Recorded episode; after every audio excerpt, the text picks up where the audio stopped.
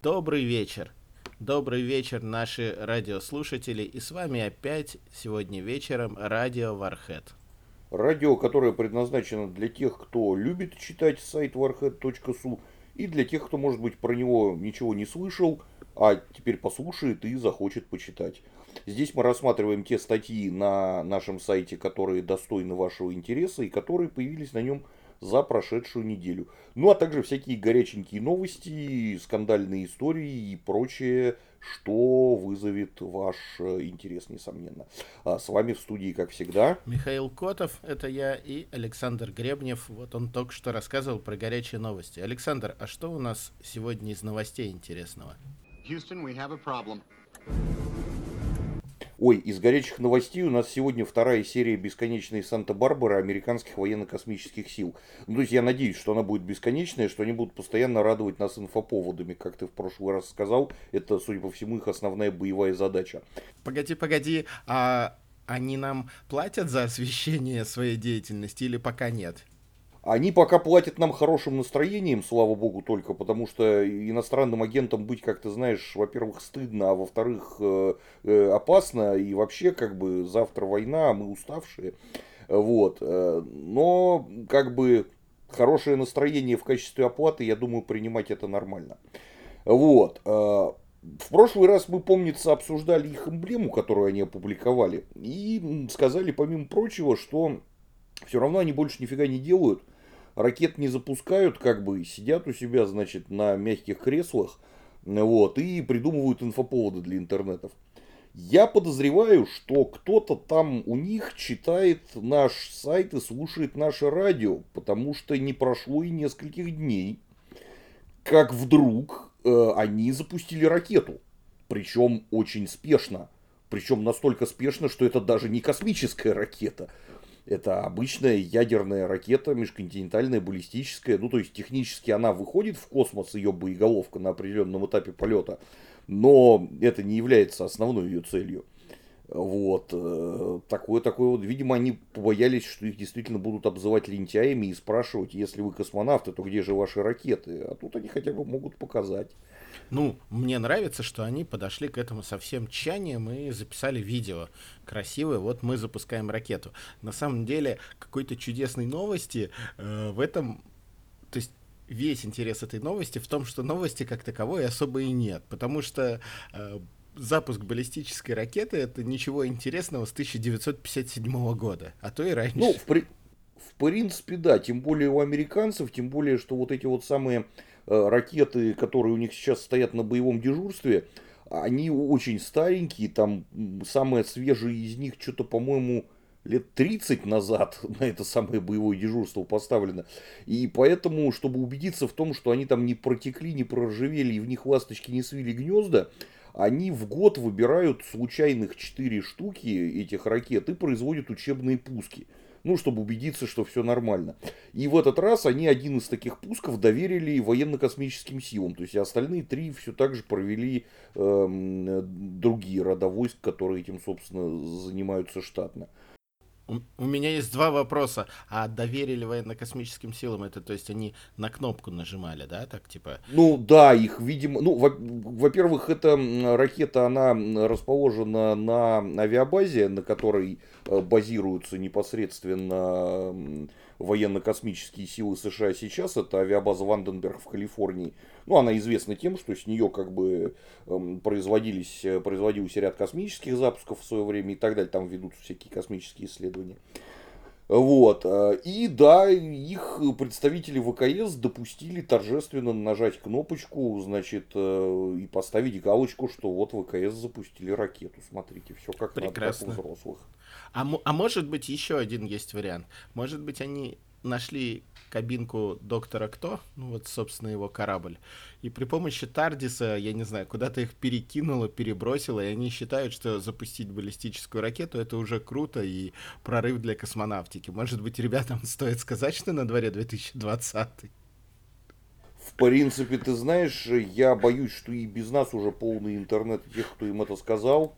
Ну Так погоди, если- раз они нас слушают и реагируют, мы сейчас подождем Да, эту да, недельку. да. Ребята, На дворе 2020. Нужно запускать что-то серьезное, космическое, большое, чтобы удивить. Запускать просто баллистические ракеты — это, ну, прошлый век. Battle Cruiser Operational. Да, вот мы опять же в прошлый раз говорили про запуск полностью возвращаемого космического корабля. Например, вот попробуйте, классная штука. Если получится, вообще респект будет. All crews reporting. Отлично. Задание дано. А что у нас тогда сегодня из статей у тебя первое? Houston, we have a problem. А, Да, и пока в ВКС США работают над выполнением выданной нами боевой задачи, мы поговорим об интересных статьях нашего сайта, за неделю которые вы могли случайно пропустить. И первая из моих статей это статья Александра Свистунова, которая носит весьма интересное название «Победа с душком. Осада крепости Шато-Гайяр». И под словами «с душком» подразумевается не то, что это была какая-то там нечестная, подлая победа или что-то в этом роде. Нет, душок имеется в виду совершенно прямой и, так сказать, откровенно неприкрыто туалетный, как он есть. Потому что все мы читали разные истории из э, осады средневековых крепостей и замков, когда воюющие стороны применяли всякие самые разные подлянки и хитрости. И вот эта самая крепость Шато-Гайяр в свое время была взята атакующими именно путем проникновения через самое неожиданное место, которое только можно представить. Ну, вы догадались уже, наверное, по названию. Но за подробностями стоит сходить в статью. Она очень длинная, очень обстоятельная. В ней рассказывается прям вот вся история этой крепости, как ее построили, какая она была неуязвимая, офигенно, какая она там вся была супер-пупер по тогдашним меркам новейшая. Ну и как в итоге вот э, не усмотрели за одним уязвимым местом в ней. Это просто читается реально как захватывающий исторический роман само по себе. Да, у меня в этот момент возник вьетнамский синдром с гуки они на деревьях, а здесь французы, они лезут вот прямо оттуда. У это же как его была байка-то про какого-то синоби японского, который подстерег какого-то вражеского генерала, э, ну, так сказать, погрузившись, пардон, в нужник, э, и сидя по горло вот в этом самом, там что-то трое суток, с копьем в руках, дожидаясь, пока придет вот конкретно генерал, конкретно туда. А как он, Он его тер- опоз- опознавал? Ну, просто интересно. Вот это, это, это отдельный вопрос, который волнует вообще, по-моему, всех. Он, видимо, как-то было заранее ему предоставлено изображение, так сказать, именно генеральских, так сказать. Возможно, генерал просто самый откормленный, кстати, из всех. То есть он, ну, такой ш- широкий был в нижней части. И, короче, когда этот генерал, значит, присел на очко да, справить свою нужду, он, значит, получил из очка копьем по самые гланды буквально. Фу, как некультурно. такая вот, значит, замечательная история, очень э, содержащая, да, очень много туманных мест, но, тем не менее, интересная. Ну, по крайней мере, японцы ее рассказывают как реальную.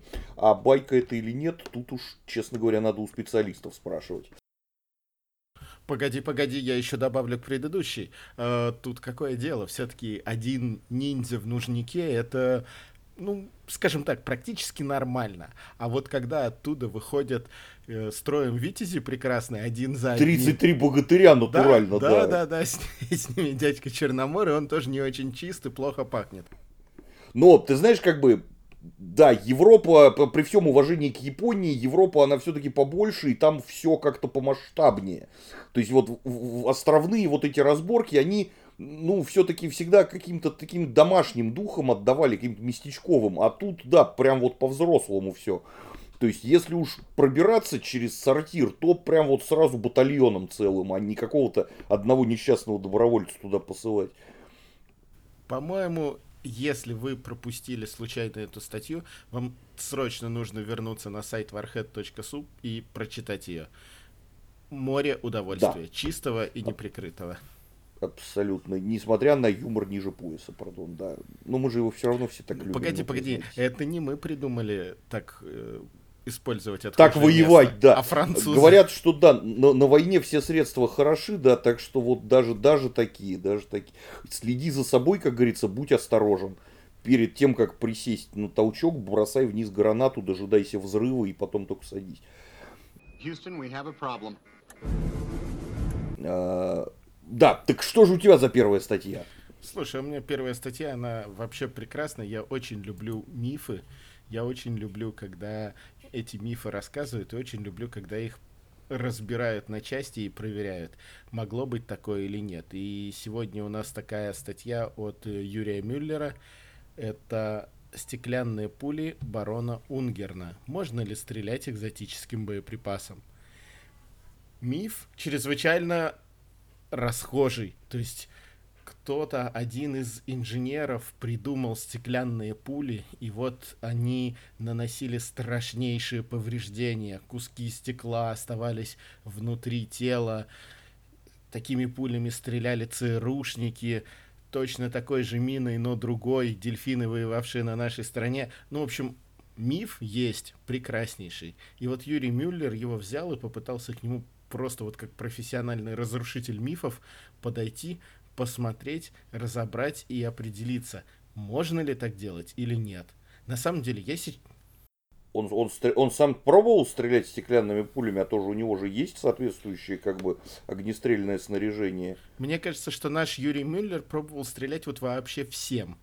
Поэтому я практически уверен, что и это он пробовал. Но я не буду интригу раскрывать, я предложу прочитать вам ее самостоятельно, а пока набросаю лучше новых вариантов статей для Юрия Мюллера. Я очень хочу почитать про красную ртуть, а, про нож разведчика, ртутный Но с ртутью внутри, да, нож Конечно. спецназовца, который пробивает броню, всегда втыкается лезвием и рубит рельс пополам, да, мы каждый слышал про такой нож. Вот. И еще из моего детства тоже чудесная шпионская штука, специальная фотопленка, почему-то тоже красная.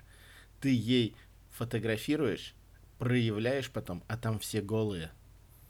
Да, красная пленка такая. У, у нас в школе был один пацан, который утверждал, что ему дядя даже подарил катушку такой пленки, но он ее случайно засветил. Ну, я думаю, у каждого из нас был такой пацан в школе. Наверняка. Вот, поэтому, уважаемый Юрий Мюллер, темы есть, можно начинать думать. А пока все, кто не читали про стеклянные пули барона Унгерна, прочитайте, и вы уже легко сможете потом разбираться, миф это или нет. Да. Кстати, слушай, вот опять же, я подумал, если э, кассетой с э, красной пленкой зарядить дробовик и выстрелить, то получится ли голыми те, в кого он попадет? Слишком, слишком сложно, но тем не менее. Я просто вспоминаю, был такой замечательный фильм, э, э, по-моему, он был про э, агента Максвелла Смарта, кто помнит такого «Напряги извилины», э, полнометражный фильм, где злодеи изобрели раздевающую бомбу она падала, взрывалась, и в радиусе поражения ничего не происходило, как бы никто не погибал, ничего не разрушалось, просто у всех исчезала одежда. Вот. Угу. И они решили завоевать мир с помощью этой бомбы, и только благодаря отваге э, супершпиона Максвелла Смарта, собственно, удалось этот кошмарный план предотвратить. Я, я, я, я прям выдохнул, потому что был я как-то на одном сайте, а там такое впечатление, что начинают люди снимать документальный фильм из жизни водопроводчиков немецких, а он весь снят на красную пленку. Ты не поверишь. Кошмар какой. Да, то есть она все-таки существует. Houston, we have a problem. Ну да. А, ладно, от разбора интересных мифов перейдем к вещам несколько более, так сказать, приземленным. А, по крайней мере, эти вещи совершенно точно существуют в реальности или существовали. И э, вторая статья, про которую хочу рассказать я, она от второго нашего великолепного оружейного специалиста Максима Попенкера, посвящена очень известному изобретателю-оружейнику Хайраму Максиму. Э, то есть тому Максиму, у которого Максим это фамилия, а не имя, и который американец. Э, все мы знаем про пулемет Максима, и некоторые даже думают, э, по крайней мере я в школе думал точно, что это вообще пулемет отечественной разработки, ну, потому что Максим это же наше имя русское, как бы и все такое. Слушай, ну в детских книгах никогда эта тема не поднималась, не муссировалась и не объяснялась. Вот, ну, советские книги про советских моряков или там, я не знаю, э, разведчиков, которые стреляют из пулемета Максима, и, и всегда ты думаешь, Максим-то наш какой хороший был мужик, взял пулемет, сделал.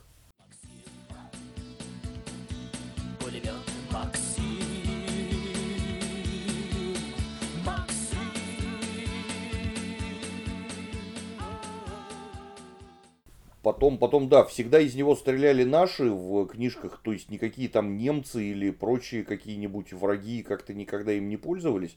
Вот, да. Но, тем не менее, значит, все мы знаем про пулемет Максима, а на самом деле Максим-то был весьма плодовитым инженером-изобретателем, и понаизобретал он столько всего, что просто ну, диву даешься, как вообще у человека может такая так творческая мысль работать с такой интенсивностью. Причем, как бы, ну, одно дело это какие-то вещи, которые он типа нарисовал, запатентовал и все.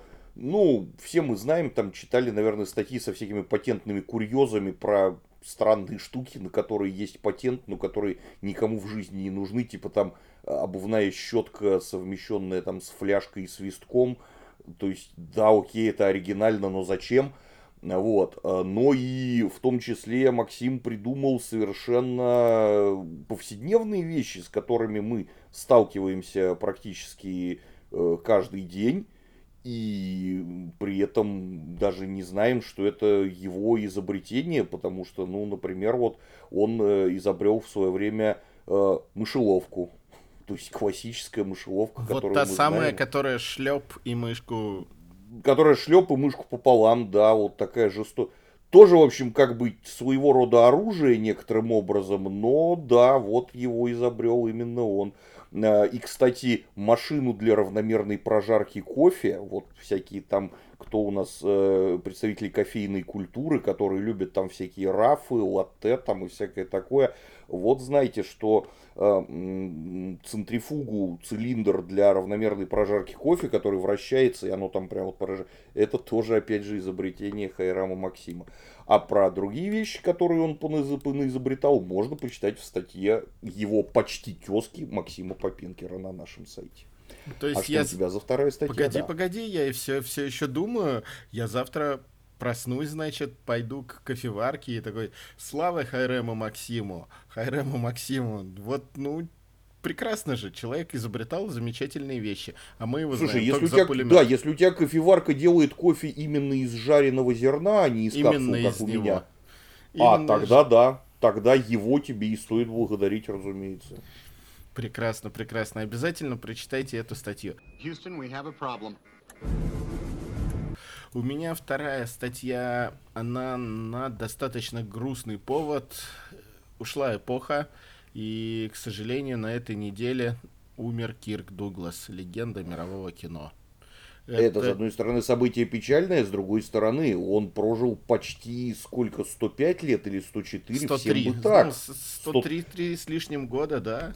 103 с лишним года, и он там не дотянул сколько-то до своего, до 104 дня рождения, всего-навсего, при этом был, насколько я помню, его последнее интервью довольно-таки бодрячком для такого возраста, то есть, опять-таки, каждому бы из нас так пожить. И это, я считаю, даже с одной стороны повод печальный, с другой стороны, повод, как, как говорится в том анекдоте, что делать будем, завидовать будем. Слушай, ну на самом деле я еще чуть-чуть э, прорекламирую. На той неделе случилось еще же одно событие. Умер Майк Хоар, один из самых известных наемников 20 века. У нас тоже на сайте есть эта статья, и мы обязательно ссылочку на нее выложим. Про И него он тоже, тоже, если мне память не изменяет, перевалил через За- сто лет. Через сто лет. То есть человек, ладно, Кирк Дуглас, он э, актер, но когда человек работает, его работа заключается в том, чтобы стрелять в других людей, а другие люди стреляли в него, он сидел в тюрьме, устраивал э, перевороты, э, обеспечивал охрану, нападал на конвои и дотянул до А, то есть 101 он грабил года. курованы в реальной жизни. Да, да, да, причем африканские курованы. О, то есть не абы какие, а там мухи ЦЦ, буйволы и дикие африканцы с калашами. Это же кошмар. Поэтому про Кирка Дугласа тут особо ничего дополнительного и рассказывать не стоит. У нас Евгений Белаш написал эту статью. Он отобрал действительно самые важные, самые интересные с точки зрения э, нашего милитаристического взгляда фильмы, в которых снялся Кирк Дуглас. Тут есть и «Спартак», есть и «Тропы славы» про Первую мировую. Прочитайте, узнайте, и вполне возможно, что вам захочется пересмотреть старого, доброго, лампового и прекрасного кино с Кирком Дугласом в главной роли. И это очень хорошее желание, и ему не надо сопротивляться. Да, совершенно верно. Houston, we have a problem. И на этом мы переходим от актуальных статей к статьям гипертурбо актуальным, а именно тем, которые вызвали наибольшую дискуссию в комментариях. Рубрика «Горячий стул». А, В рубрике «Горячий стул» у нас э, Михаил Диунов с традиционно очень срачи генерирующей темой. Это наши э, любимые и ненавидимые восточные соседи, э, которые точно так же любят и немножечко ненавидят нас, поляки, разумеется. мы Ну, наши говорим они западные соседи. Если Западные, да, прошу прощения, это мы Вот. их восточные соседи. мы их да, восточные... я- А я уж думаю, может быть, ты записываешь эту передачу откуда-то... Сидя в Варшаве, да, нет, нет, немного, Да ладно немного бы не в. Варшаве, может, где-нибудь в Испании. А в Испании, наверное, сейчас хорошо. Наверняка. А то А, у нас похолодало что-то. Да. Так вот, э, статья Михаила Дюнова посвящена Польше в 18 веке. Это такая большая обзорная статья про то, что делала польская власть во внутренней и внешней политике на протяжении галантного 18 века.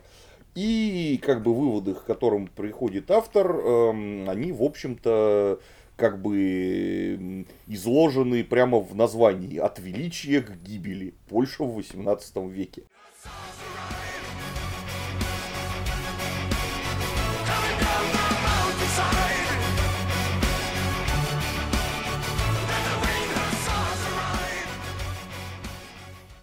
В 18 веке по- поляки как государство деградировали потихоньку.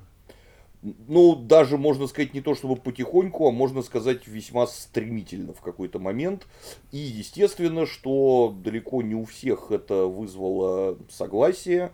И очень многие люди пришли оспорить и доказать автору в комментариях, что он не прав и совершенно не разбирается в теме. Я считаю, что у любой страны есть периоды величия, есть периоды упадка. Потом в какой-то момент почти любая страна заканчивает свое существование, потому что как бы исторический процесс неумолим, и с этим, в общем, ничего не поделаешь.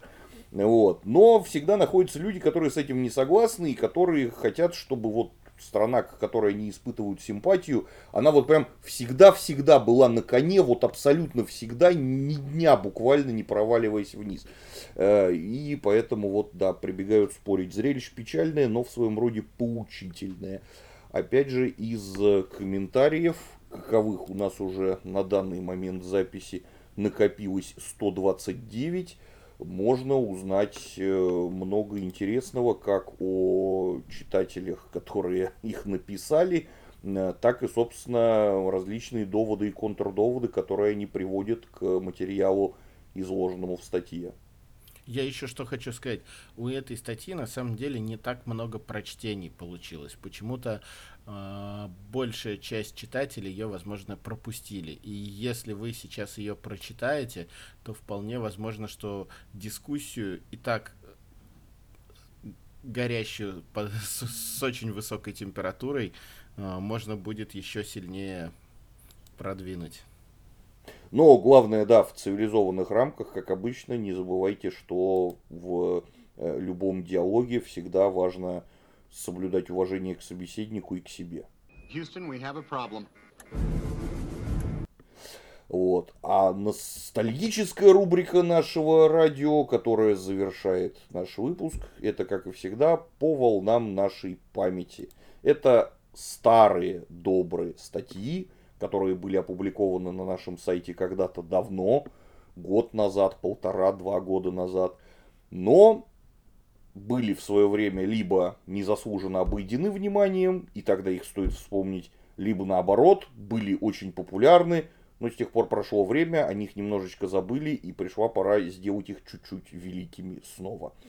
А, И в этот раз у нас статья Александра Потемкина, опубликованная э, ровно, почти ровно два года назад, в начале марта 2018 «От Сидора до рыбы. Самый известный музыкально-военный миф». Абсолютно все слышали эту песню. Вот на на на на на на на на на на на на на на на на на на Ты знаешь, я вот, я вот даже не буду заменять э, то, что ты сейчас спел, э, мелодией настоящей. Я не буду добавлять ее. Пускай чита- э, слушателям будет так же больно, как и мне сейчас.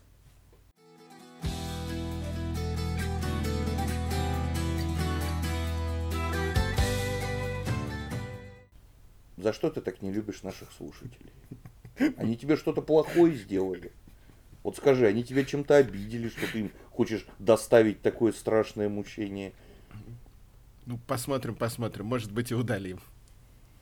Может быть. Вообще, на самом деле, если вдруг ты не удалишь, а слушатели напишут нам в комментариях, что они хотят продолжения, можем запилить с тобой дуэтом сольный концерт в следующий раз. Вот. А песня, да, песня, которую вы только что прослушали, пока еще не знаем в каком исполнении, она зародилась давным-давно, и про нее ходит очень много разных басен и легенд о том, о чем же она на самом деле, кто ее придумал, какой был самый первый вариант текста. Э, и кто-то говорит, что это какая-то там, значит, песня э, фашистская, кто-то, наоборот, говорит, что это песня коммунистов, кто-то там еще что-то говорит, кто-то говорит, что это вообще какая-то средневековая песня. Вот-вот-вот, я, я, я слышал про эту версию, что ее в средние века еще пели. Да. А э, Александр Потемкин разобрал э, происхождение этой песни реальное. Спойлерить не буду, но по секрету скажу, она, увы, не средневековая, она сочинена гораздо позже, в начале 20 века. Вот, э, и привел в статье практически, наверное, все варианты э, ее, по крайней мере, текстов, уж не говорим там вариантов исполнения. Вот, э, и разобрал вот от самого первого, самого старого оригинального варианта, ну и, собственно, до скутера с его замечательным хитом «Почем рыба», который помнят все, кто жил в 90-е. Вот, к сожалению, по-моему, более поздних вариантов у этой песни не появлялось с тех пор, а жаль, песня хорошая. А может быть, покопать YouTube, может быть, и появлялась. Но на самом деле скутер ее просто очень качественно закрыли эту тему, сделав произведение в жанре happy hardcore, которое гремело в конце 90-х, э, разве что не из утюгов. Это да. Ну и, собственно, вот под эту бодро-музыкальную тему радио Warhead прощается с вами до следующей недели. Читайте сайт Warhead, э, слушайте нас э, и вообще в целом делитесь мнением, э, пишите комментарии, будет очень интересно узнать, что вы обо всем об этом думаете. Вот. И желаем вам удачи. Пока-пока. Всего хорошего. Читайте хорошие статьи. До свидания.